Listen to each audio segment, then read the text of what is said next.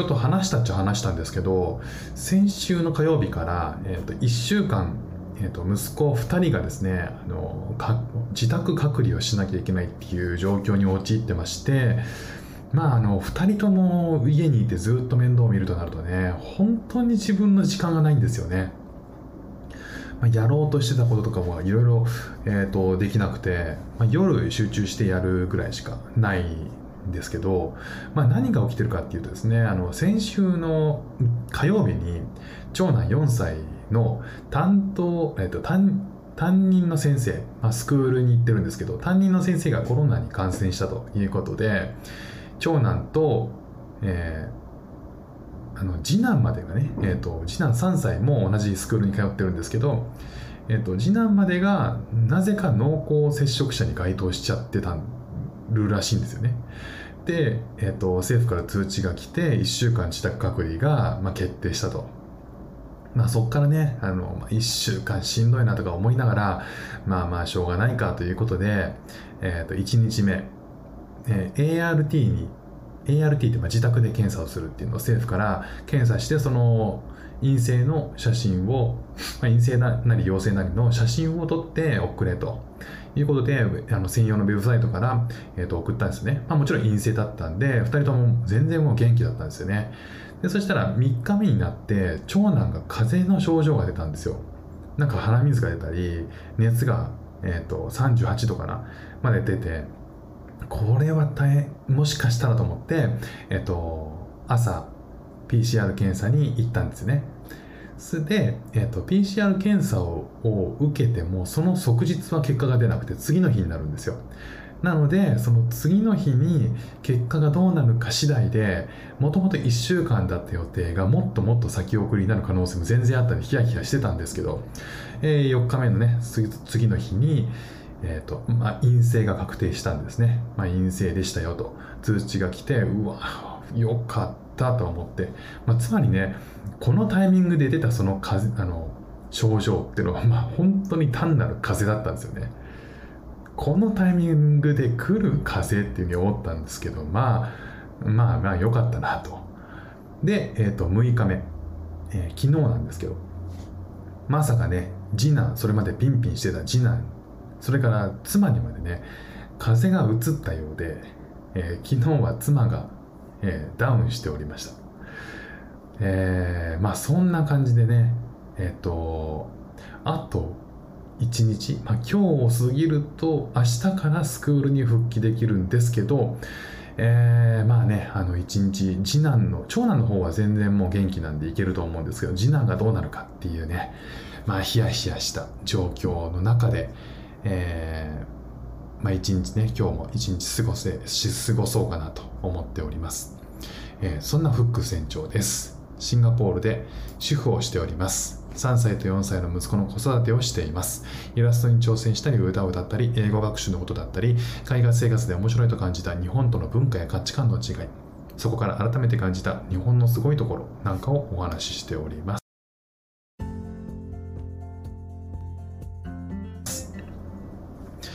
えっとですねそのコロナに行くコロナコロナ騒動が先週から起こる前に、えっと、シンガポールで初めて映画館に行ってみました。えー、っとですねあの前から、えっと、1年シンガポールに来て1年経つんですけど映画館ってねなかなか行く勇気がなくて行けなかったんですよね。でまあシンガポールに来てから英語を、えー、勉強し始めたっていうこともあってまだまだまだね、えーと、ビギナーなフック船長なので、えー、せっかく行くのにね、えー、理解できないのもしんどいなとか思ってはいたんですけどまあそんなことも言ってらんないせっかくの機会なんででちょうど見たい映画があったんですよこのタイミングで。まあ、何かっていうと「No Time to Die」っていうタイトルの007っていう映画なんですね。まあ、結構有名な映画なんであのご存知の方も結構いらっしゃると思うんですけども、えー、とこれを、えー、と一番最初の作品から、えー、ずっと見続けていてもう結構な数になるんですよね。20個とかなんのかな？20本。30本ぐらいなのかな？わかんないですけど、えっ、ー、と、それはですね、新しく出たということで、結構延期に延期を重ねてここまで来たんで、これは上映中に見たいということで、えー、妻とね話すあ妻とも話して妻もね、えーと、前作とかを見てて一緒に見に行ってて、えーと、こう何年も前にね。で、えーと、あ私も行きたいということだったんですけどなかなか予定が合わなくてね行くチャンスに恵まれなかったんでじゃあ俺今回一人で行くよということで行ってきました。えっと、なかなかね会う時間がなくて当日調べた時に、えっと、近くの映画館に、えっと、ちょうどいい時間がやっていると。11時20分だったかな、えー、じゃあその回に行ってくるよということで、えー、と急いでね荷物をまとめて近くの映画館に行きました5分前に到着をねギリギリしましてチケット券売機だったんですね。めっちゃくちゃ戸惑ってチケット買うのに。なんかカードがのあのカードの決済の仕方がいまいちできないっていうそこって感じなんですけど、まあ、そこでちょっと戸惑ってでその後ねえっ、ー、とせっかくならとドリンクとポップコーン買いたいなということで、えーと、売店に行こうとするんですけどちょっとその前に念のためトイレに行こうと。なんでかっていうと今回のその007の映画3時間ぐらいあるんですよね。ちょっと我慢できないかなということでトイレ行く行こうとするんですよ。で一番最初のそのトイレを見つけるんですけどそこが工事中でね。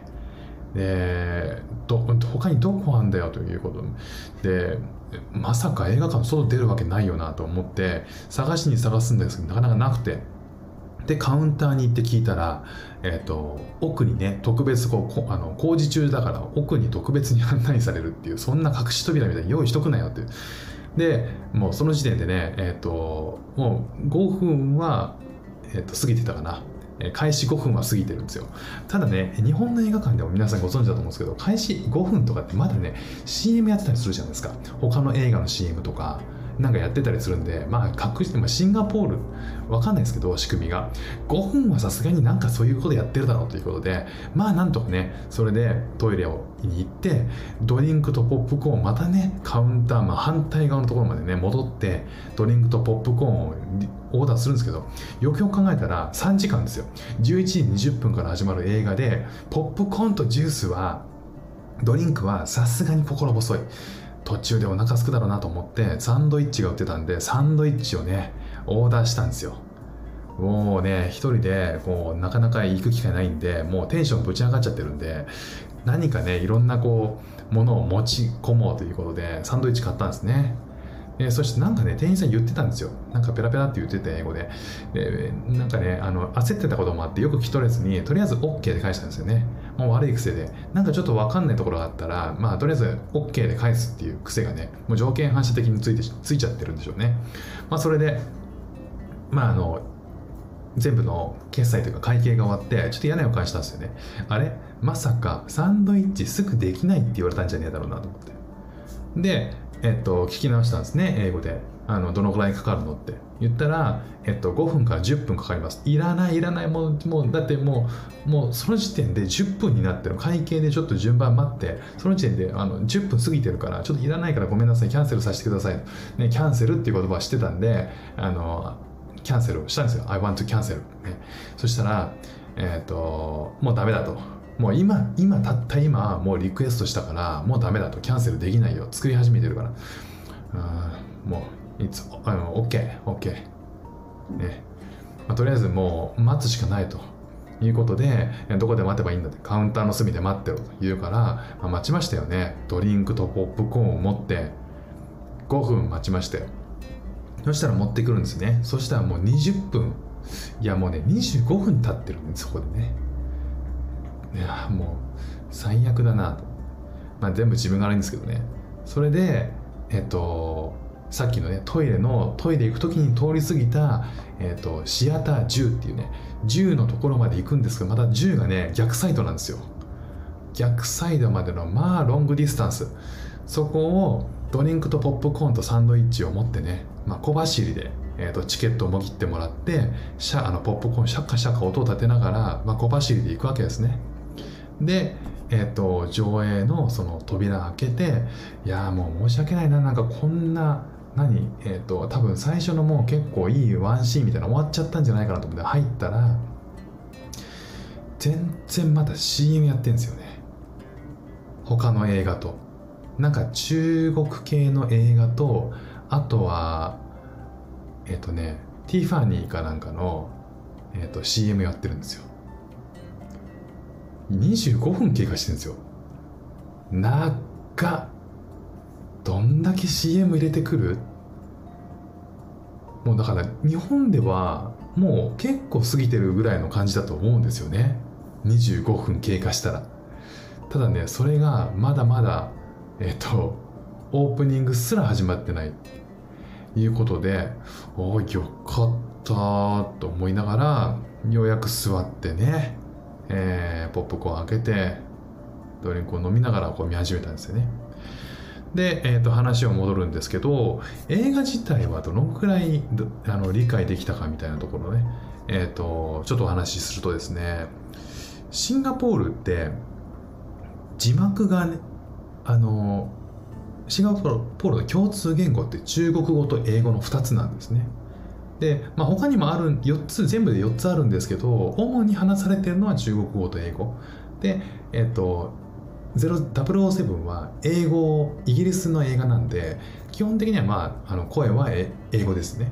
で、えっと字幕だけが中国語なんですよ。で中国語の字幕っていうのは、まあ、時々サポートされるかなと思って、まあ、中あの漢字は多少理解できる。多少じゃないや。漢字は理解できるんで中国語で一応字幕が入ってると、えー、まあフォローできるのかなと思ったんですよ自分で。ただね中国語はねほぼ役に立たなかったですね。なんかあのあのどこが要点となる言葉を指しているのかが全然分かんなかったんで残念ながら中国語は全く見なかった。で一方で内容としてはまあ4割くらいなのかな理解できたのは。あのね今回のその007の映画ってえっと、ダニエル・クレイグっていうこの主役のジェームズ・ボンドを演じるあジェームズ・ボンドっていう主主人公がいるんですけど、まあ、あのダニエル・クレイグっていう俳優さんが演じてるんですね。でそのダニエル・クレイグの、えっと、過去5作4作あって今回5作目なんですけど、えー、007カジノロワイヤルっていうのに始まって2006年に始まってるんですけどそれの、えーと、集大成となる映画なんですよね。でなので一番大事な回。でそこで4割っていうのはいいか悪いかっていう話。大枠はね理解できるんだけどいやこの過去作の分までのいろんな伏線の回収が行われてるんですよね。で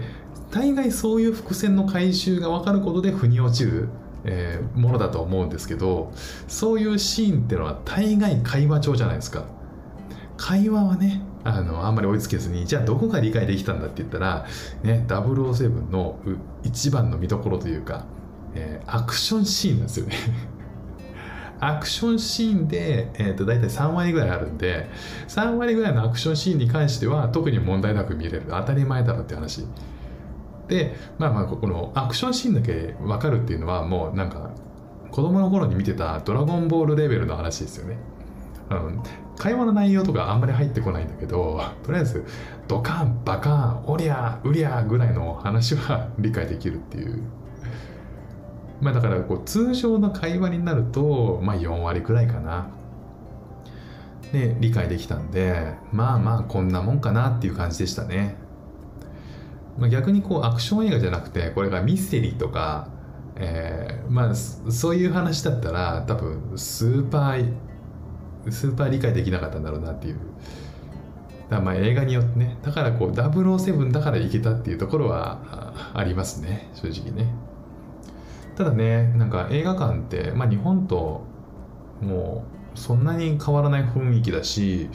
えーと、英語さえ理解できればもうちょっと理解できるようになればもっともっと楽しい場所になるだろうなと思うんで逆にね4割ぐらい理解できるものだったら、まあ、行ってこうあの英語の勉強にもなるしこれからたまには行こうかなっていうふうに思